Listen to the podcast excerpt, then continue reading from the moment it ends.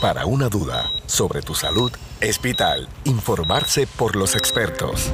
Entérate de lo último en medicina, control de medicamentos y bienestar. Radio Leo 1170, tu emisora episcopal, presenta San Lucas al Día.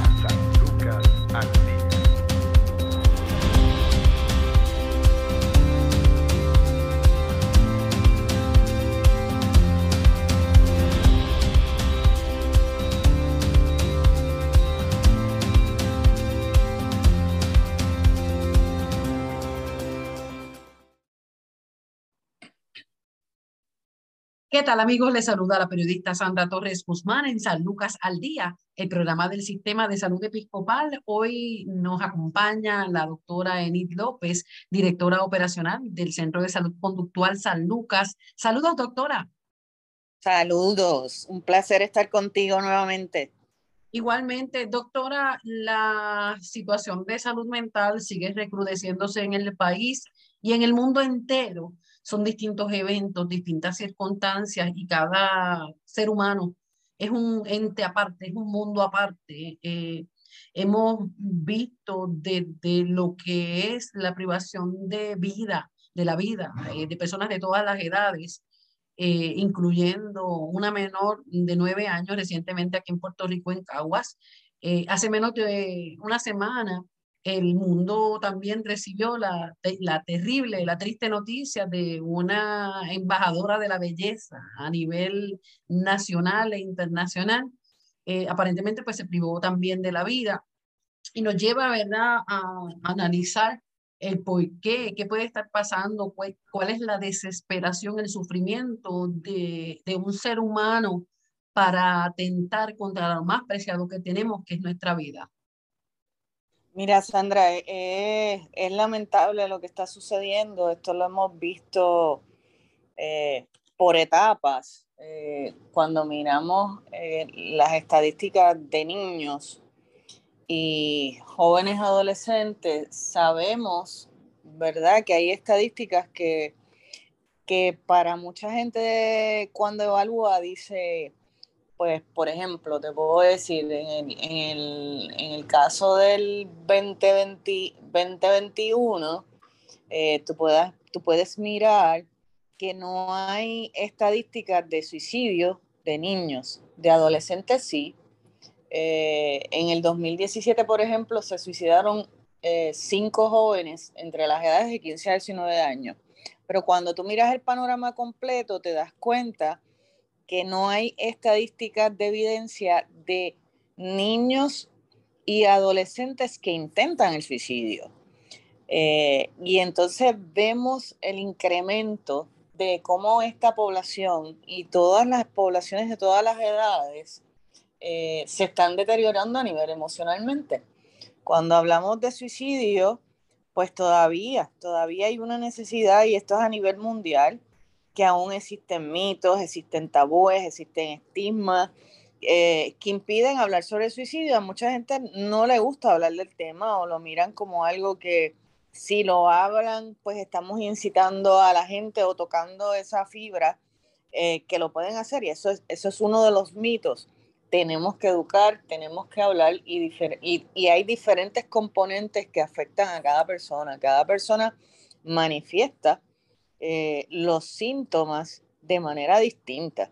El impacto de esta joven, ¿verdad? Reina de belleza, eh, pues nos amaqueó porque obviamente muchas personas que estaban a su alrededor la veían realizar todas sus tareas eh, durante todo el tiempo. Inclusive ese día puso unos posts en las redes sociales felicitando a unas compañeras y luego se suicida. Eh, y tenemos que estar bien vigilantes a ciertos, eh, ciertos eh, temas, ciertas situaciones, como es, si entramos en lo que, cómo las redes sociales han impactado, ¿verdad? El aumento de los pensamientos suicidas entre los jóvenes y entre los adultos jóvenes. sabemos que hay una influencia. Cuando evaluamos uno de estos casos, que es la joven de belleza, eh, vimos y, y hemos estado viendo, ¿verdad? Y observando el caso, cómo realmente ella había sido víctima también de bullying a través de las redes, por su raza, por, por cómo llegó a ser una Miss USA, eh, comentarios despectivos.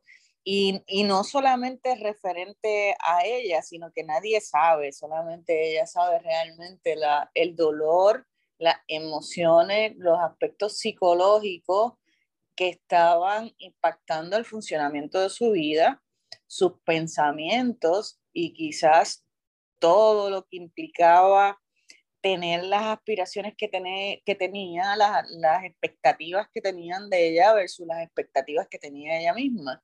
Así que todos estos componentes eh, invaden nuestra vida día a día, eh, especialmente cuando somos figuras, ¿verdad? Públicas. En el caso de los niños, la manifestación de los niños, Sandra, a nivel de lo que es una depresión, una ansiedad, una preocupación, un estrés, una situación familiar, ellos lo manifiestan de manera distinta, totalmente distinta.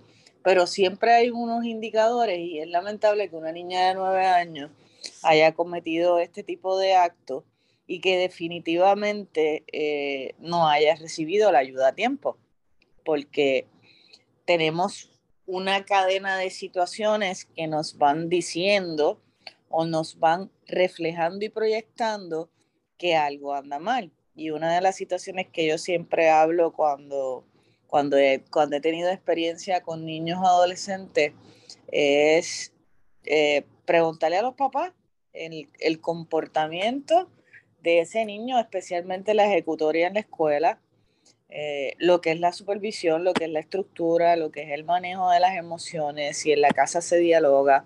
O sea, son muchos los factores, Sandra, que hay que estudiar, trabajar, prevenir para combatir lo que es un problema de salud pública, eh, porque hay una, no hay una explicación única de por qué se suicidan las personas, sino son una serie de estresores, una serie de situaciones diarias que muchas veces se van acumulando y muchas veces la personalidad influye muchísimo porque hay personas que pueden ser expresivas, pero hay personas que no. Ciertamente, eh, es una situación bien dolorosa. Eh, en el pasado reciente también vimos cómo se privaron de la vida también eh, otras figuras reconocidas, en el caso que lo habíamos comentado hace mucho tiempo en otro de los programas, incluso un actor que su función principal dentro de, de su trabajo histriónico era hacer reír eh, una persona que, que inspiraba ternura, eh, que nos hacía, ¿verdad?, olvidarnos de nuestros propios problemas. Una persona que eh, para gran parte, ¿verdad?, de la población mundial tenía su vida resuelta. Era famoso, tenía dinero, tenía reconocimiento, tenía cariño, se privó de la vida. Así que no, es, no hay un patrón, no hay una regla que lamentablemente pueda entonces dejarnos a nosotros eh, llevar, ¿verdad? Porque población es la que está más vulnerable. Claro, y cuando miras eh, las estadísticas, ahora mismo las poblaciones más vulnerables están siendo, eh, número uno, entre las edades de 30 a 55 años, se están suicidando más, especialmente entre las edades de 40, a 55, eh, donde la persona está en, en toda su, ¿verdad? Su, su, estado de productividad y también mirando hacia el futuro. Y otra de, las de, de los datos interesantes es eh, cómo muchas veces nos envolvemos, ¿verdad? Y nos ponemos expectativas sumamente altas que también tienen influencia en cómo pensamos y cómo nos afectamos. Cuando hablamos de, de este actor, eh, sabemos que una de las razones eh, por las cuales él estaba pasando por una depresión era su salud física. Así que para nosotros es bien importante eh, integrar lo que somos. Somos un ente holístico somos un ente que tiene que trabajar con su salud física porque si no se, se deteriora, se va a deteriorar la salud emocional y tienes que trabajar eh, el área espiritual, no importa, y ahí no me refiero a religión, no importa lo que tú creas, no importa, ¿verdad?, cuál sea esa dirección que tú tomas, esa, esa creencia, ese proceso que te da apoyo, que te sostiene, es sumamente importante para que estas cosas se puedan prevenir eh, y podamos trabajar más con lo que es nuestra salud mental y podamos también eh, lograr impactar ¿verdad? el conocimiento de la gente y lo que la gente necesita para buscar ayuda, llegar a tiempo y no llegar a, este dolor que es insostenible. Y definitivamente la persona piensa que la solución que le va a minimizar el dolor, porque no lo puede enfrentar ya, es la muerte.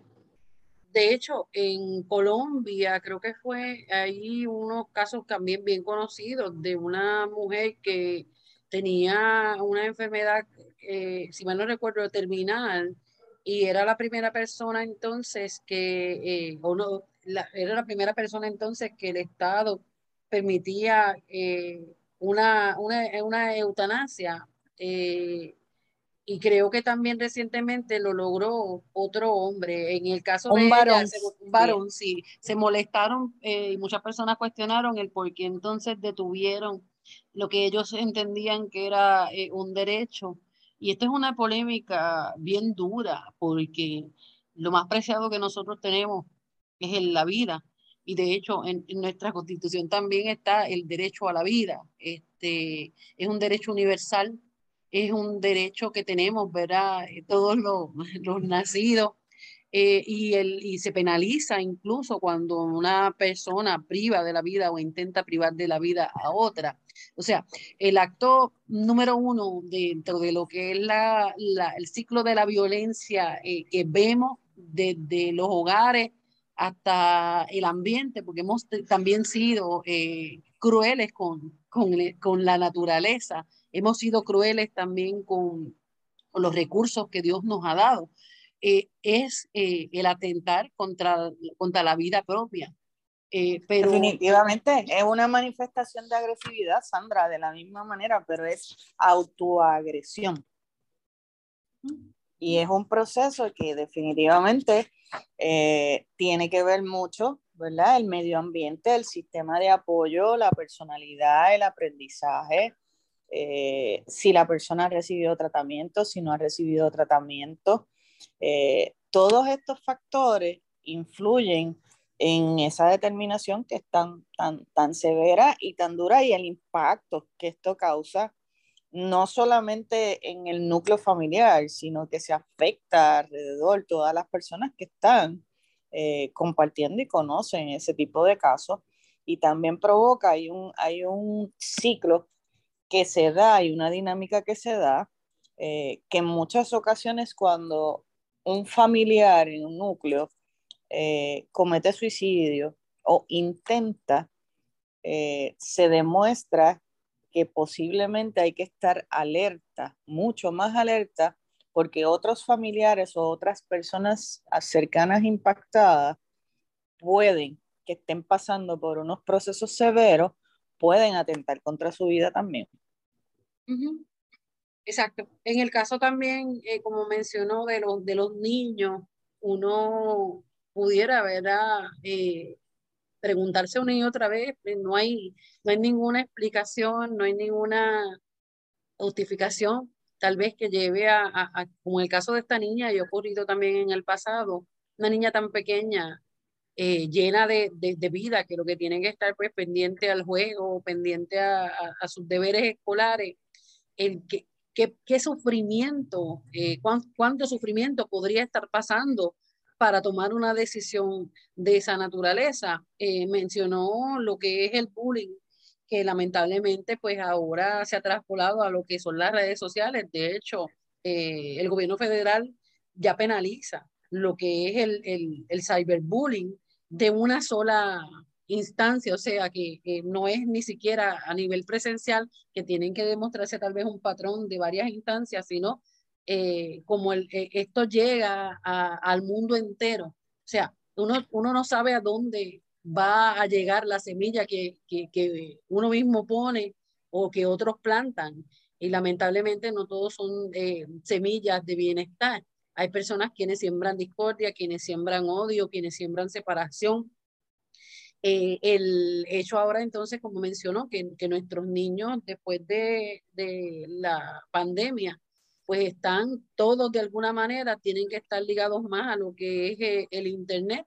No queda de otra porque tuvieron mucho tiempo también en clases virtuales, así que los que no conocían ese mundo también fueron expuestos. ¿Cómo, cómo podemos identificar eh, en las señales eh, algunos rasgos que nos puedan indicar que algo está mal con la salud mental de ese niño?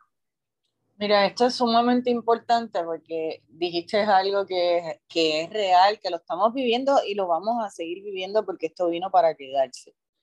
Eh, las redes sociales, el Internet, definitivamente ya está comprobado por diferentes universidades y diferentes estudios que afectan y atacan la salud mental de los niños y adolescentes, inclusive adultos. Pero cuando nos dirigimos a los niños y adolescentes, eh, tenemos el conocimiento y tenemos que saber que estamos recibiendo una fuerte carga emocional a través de las redes sociales donde muchas veces se promueve, Sandra, lo que es una vida ficticia, una vida que no es real.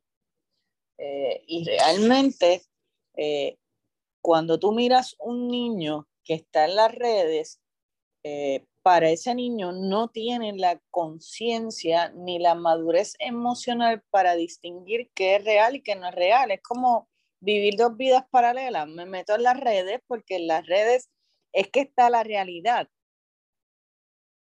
pero quizás esa no sea la realidad de su hogar o, de su desempeño o de su comportamiento. Y entonces vamos a, que, vamos a crear cierta fantasía. También tenemos que ver cómo se está dando dentro de esta vida ficticia los diferentes estereotipos, eh, las conductas que se demuestran por los padres, ¿verdad? Los chats, los grupos, eh, todas las cosas que podemos hacer a través de las redes eh, y también ahora los famosos influencers, que hay influencers que son positivos, pero también hay influencers que son negativos. Entonces, ¿cómo tú controlas ese proceso? ¿O a quién o a quienes nuestros niños y adolescentes siguen?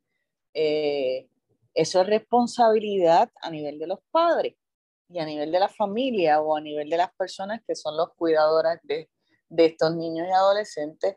Y una de las señales eh, importantes que tenemos que vigilar, Sandra, es, número uno, eh, la ejecutoria, cómo, cómo ese niño se desempeña en los diferentes roles. Eh, si estamos hablando de niños entre las edades de 6 a 10 años, pues tenemos que mirar su ejecutoria en la escuela, su ejecutoria en el hogar, cómo ese niño responde a los estímulos, eh, si le vemos si hay alguna, ¿verdad? Debilidad a nivel cognitivo, si hay algún trastorno. Muchos niños están diagnosticados con déficit de atención, ¿verdad? Otros no lo están diagnosticados, pero tienen ciertas ansiedades y esto ha sido un boom después de la pandemia, porque una de las uno de los grupos más afectados con la pandemia fueron los niños y los adolescentes, porque su proceso, un adulto puede llegar a adaptarse más a unos procesos de seclusión, pero un niño y un adolescente adaptarse a un proceso de seclusión es bien difícil y más cuando se le está quitando la libertad de disfrutar de las cosas que disfrutaba antes. Así que esa ejecutoria, esa manifestación eh, de verbalizaciones, de comportamiento, eh, de cómo se desenvuelve con los diferentes miembros del hogar es sumamente importante. Otro de los puntos importantes es cuánto tiempo pasa ese niño ese adolescente dentro de las redes sociales, cuánto tiempo pasa eh, realmente haciendo eh, actividades que sean placenteras y si realiza actividades que son placenteras. ¿Cuántas manifestaciones de coraje, de ira o de tristeza o aislamiento o patrón de alimentación?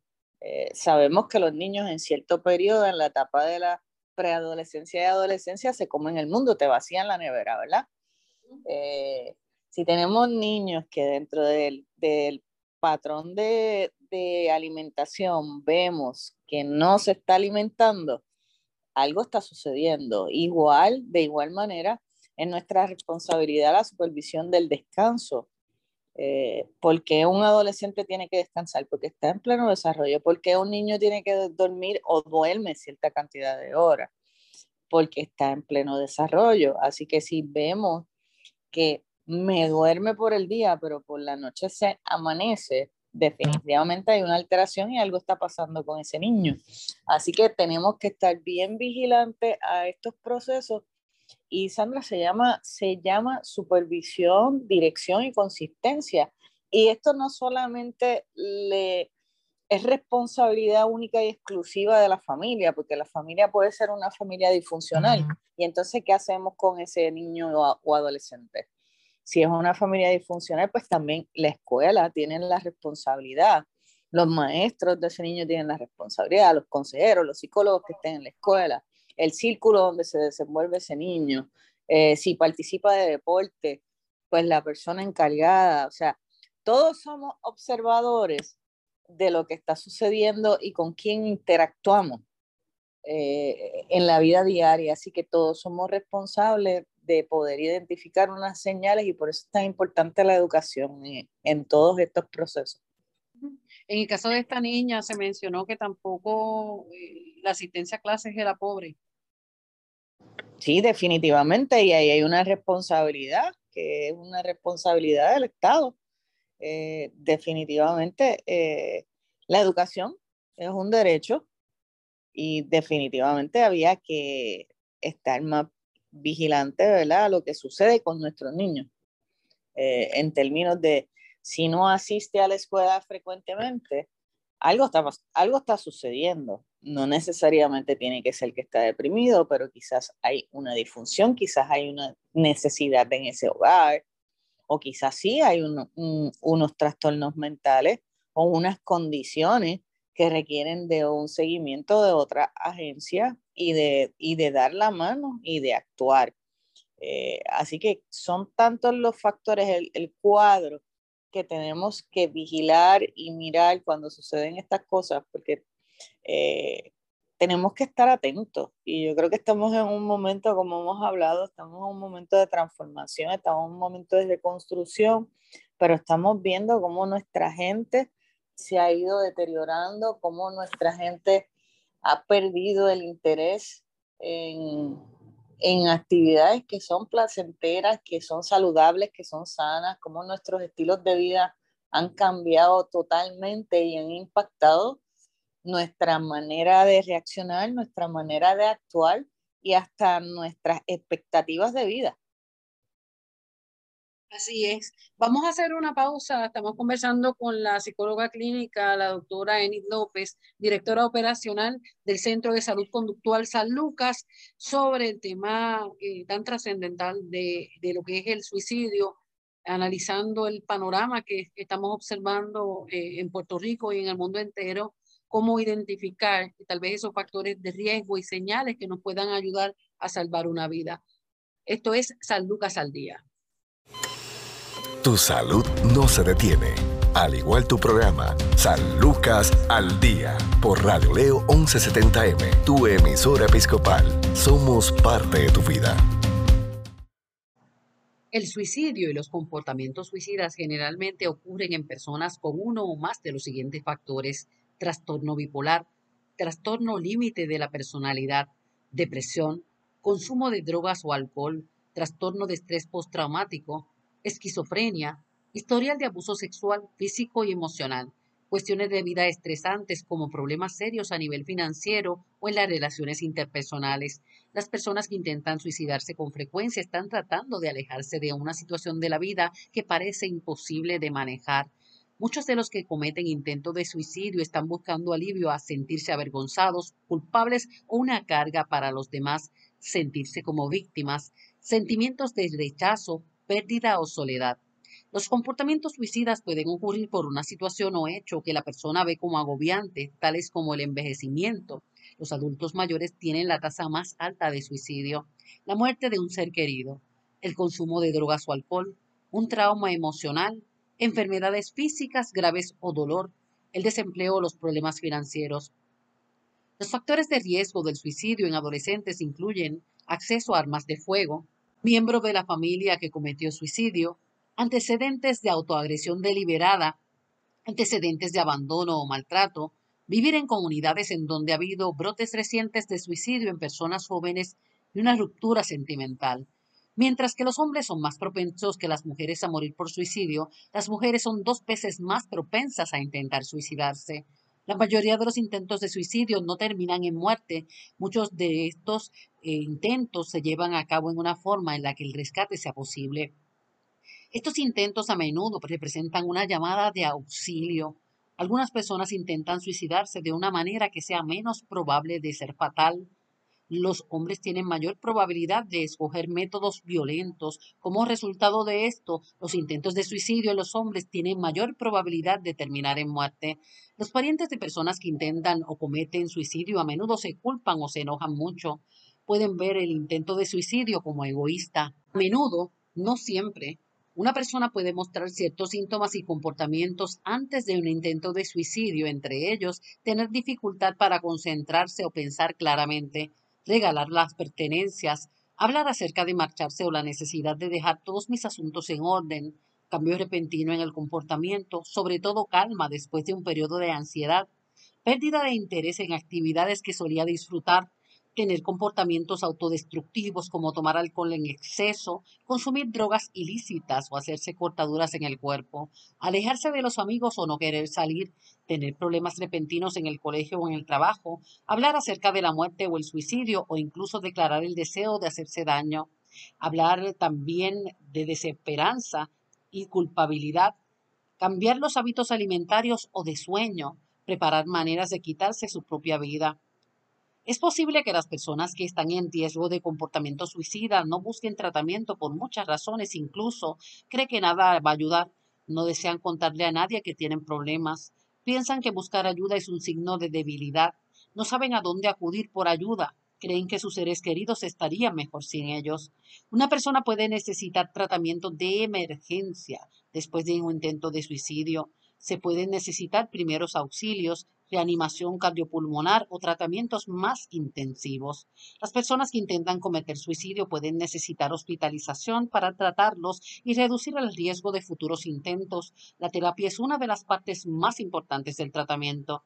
Se debe evaluar y tratar de cualquier trastorno mental que pueda haber llevado al intento de suicidio. Esto incluye trastorno bipolar, trastorno de la personalidad y el trastorno de estrés postraumático, entre otros. Siempre tome en serio los intentos y amenazas de suicidio. Si usted conoce a alguien que usted conoce, está pensando en el suicidio, puede llamar al Centro de Salud Conductual San Lucas o al Centro Médico Episcopal San Lucas al 787-844-2080. 844-2080. Esto es San Lucas al Día. Informarse sobre el cuidado de tu salud es sentirse seguro. Continúa su programa de especialistas, San Lucas al Día, también a través de radioleo1170.com.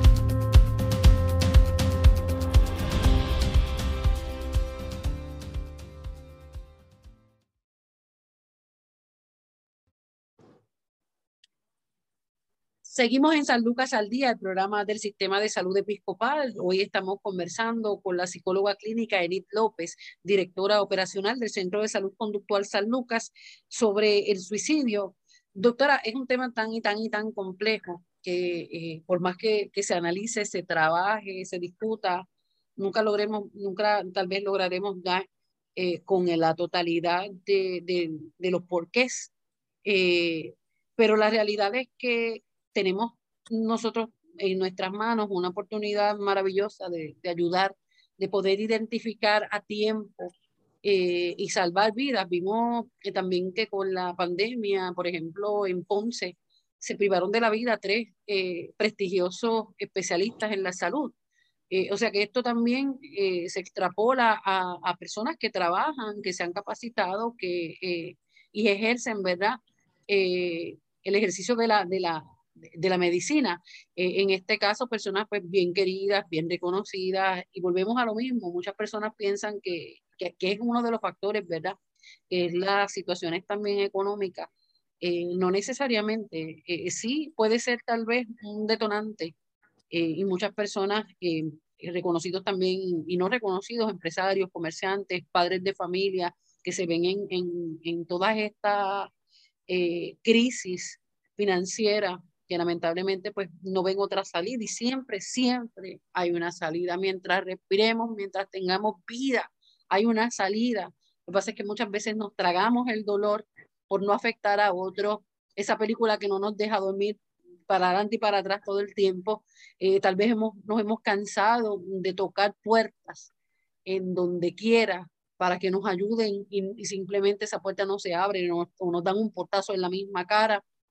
Pero doctora, ¿Cómo podemos ver, aunque sea un rayo de esperanza en la oscuridad más intensa?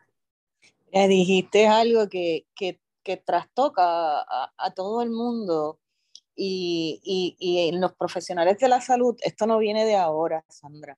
Uno de los, de la, ¿ves? Uno de los, de los focos más importantes es cómo los profesionales de la salud manejan y son cuidadores eh, consistentemente porque esa es su profesión.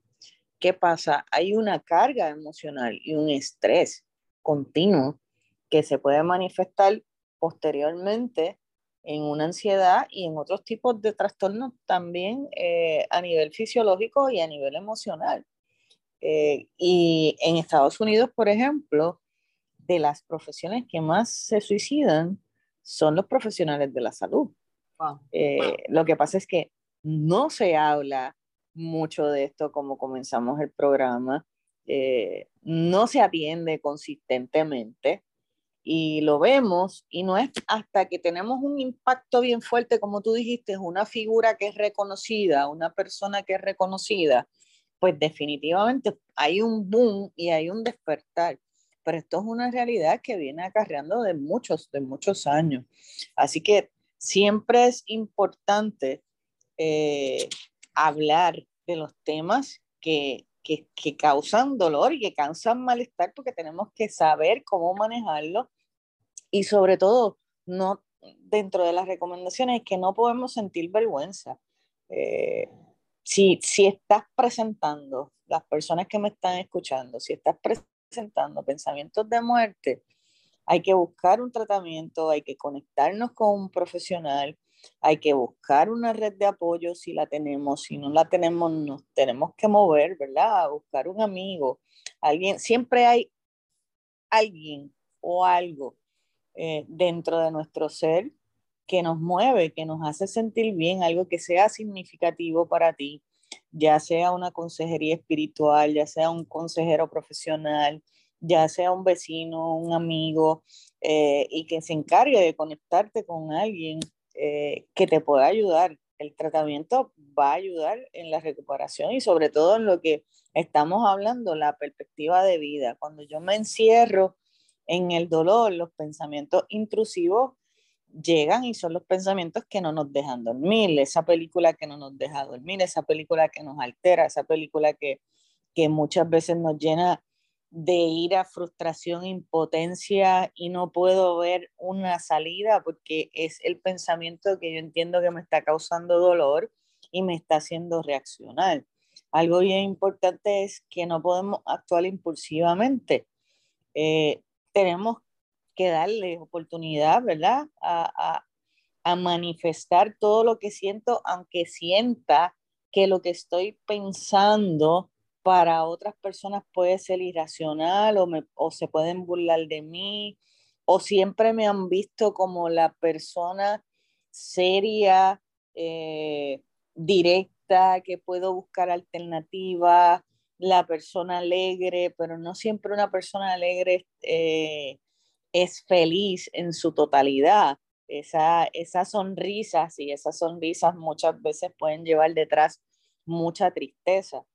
Así que es importante eh, recordar que tenemos que amar la vida, que tenemos que acercarnos los unos a los otros, que tenemos que identificar nuestros pensamientos, cuán agotados estamos, cómo nos manifestamos, eh, cómo estoy funcionando, cómo mi estilo de vida eh, requiere un cambio. Y si no lo puedo identificar, buscar esa ayuda, buscar ese, ese ser querido, acercarte, preguntar, tenemos que ser responsables. Si vemos una persona que está presentando unos síntomas que nos ha manifestado, eh, quizás indirectamente, como hablar del suicidio, como desearía estar muerto, quiero permanecer dormido, o vemos esta persona que cambia de humor y de momento está en euforia, pero de momento baja y se nos esconde, pues tenemos que ser responsables y buscarlo. Eh, sabemos que esa persona puede estar en una desesperanza. Otro de los puntos importantes es observar el patrón de consumo de alcohol, sustancias, medicamentos. Eh, muchas veces se pueden encerrar en este mundo eh, y, ese encierro los lleva a consumir más alcohol, a caer en algún tipo de sustancia, droga, si ya es usuario de alguna sustancia, pues este consumo va a aumentar. Así que tenemos que estar alertas a este proceso y hablar. Y no nos podemos frustrar, o sea, tenemos que hablar con la persona y preguntarle directamente, propiciar el, que el ambiente sea diferente no lo podemos forzar, pero podemos ser un oído, una mano eh, de apoyo sin juzgar. Y una de las cosas importantes es no hablarle de que entiendo tu dolor, porque simplemente eh, el dolor que siente cada persona es individual. Aquí lo importante es dar el apoyo de, de estoy aquí, te estoy escuchando y eres importante para mí. Y sobre todo hablarle de buscar ayuda y que sentirse mal no es un síntoma de debilidad. Tenemos que comenzar a ser empáticos, a prestar nuestro oído sin interrumpir, sin exponer nuestras propias experiencias, porque yo tengo mi experiencia, tú tienes tu experiencia y cada persona tiene e interpreta su experiencia de acuerdo a sus ideas y sobre todo de acuerdo a cómo tiene esos sentimientos y pensamientos. Así que para mí es importante que la gente no se den por vencidos, que tenemos que buscar a, a nuestras personas, que ese amigo o ese ser que vemos con ese, con ese dolor, tenemos que ser empáticos. De esta manera podemos salvar vida y sobre todo recordar que vivir siempre es mucho mejor y que darle otro color a nuestra vida o a tu vida y a la familia, que es nuestro sistema de apoyo, siempre va a ser importante, Sandra. Doctora, finalmente, eh, antes de ver a, brindar la información del Centro de Salud Conductual San Lucas, una de las cosas que muchas personas cuando acuden a una cita médica de salud mental esconden eh, es cuando le preguntan si ha tenido ideaciones suicidas o ha intentado suicidarse. Sí, eso es correcto porque llegan con ese sentimiento de vergüenza y miedo y desconocimiento también de cómo me va a mirar ese profesional. Pero en la práctica, por ejemplo, mi experiencia es que yo le hablo directo al paciente y le digo, la única manera de yo poder ayudarte es que puedas abrir esa puertecita. Eh, para saber qué tú estás pensando y qué has pensado y dentro de tu dolor cómo miras la vida. Y ahí tú vas llegando y esa empatía hace que el paciente se abra. Y muchas veces cuando se abre, eh, te puedes quedar sorprendido de las veces o el historial donde este pensamiento ha sido persistente en su historia de vida. Doctora, gracias como siempre por su tiempo. Las personas que nos están escuchando, ¿dónde pueden obtener más información sobre los servicios que ofrece la, la, la clínica, el Centro de Salud Conductual San Lucas? Gracias a ti, Sandra, por la oportunidad de seguir educando y seguir llegando a diferentes vidas y nos pueden conseguir en el Centro de Salud Conductual en el Centro Médico Episcopal San Lucas en el 787-625-1430. Aquí estamos disponibles 24/7 si necesitas ayuda estamos aquí, nos llamas, que vamos a hacer tus oídos para darte esa mano. Muchas gracias, doctora. Hasta aquí esta edición de San Lucas al Día. Recuerde sintonizarnos de lunes a viernes a la una de la tarde por Radio León 1170M, radioleón1170.com y puede buscar este y, todos nuestros programas de San Lucas al Día en Spotify eh, a través de San Lucas al Día y podrá eh, acceder a una gama de distintos renglones de la salud. Gracias, doctora, nuevamente y a ustedes siempre por su sintonía. Bendiciones. Bendiciones. Desea más información sobre su programa San Lucas al Día, puedes encontrarnos en Facebook, Radio Leo 1170M o en Centro Médico Episcopal San Lucas. Haga sus anotaciones y conéctese con su programa San Lucas al Día.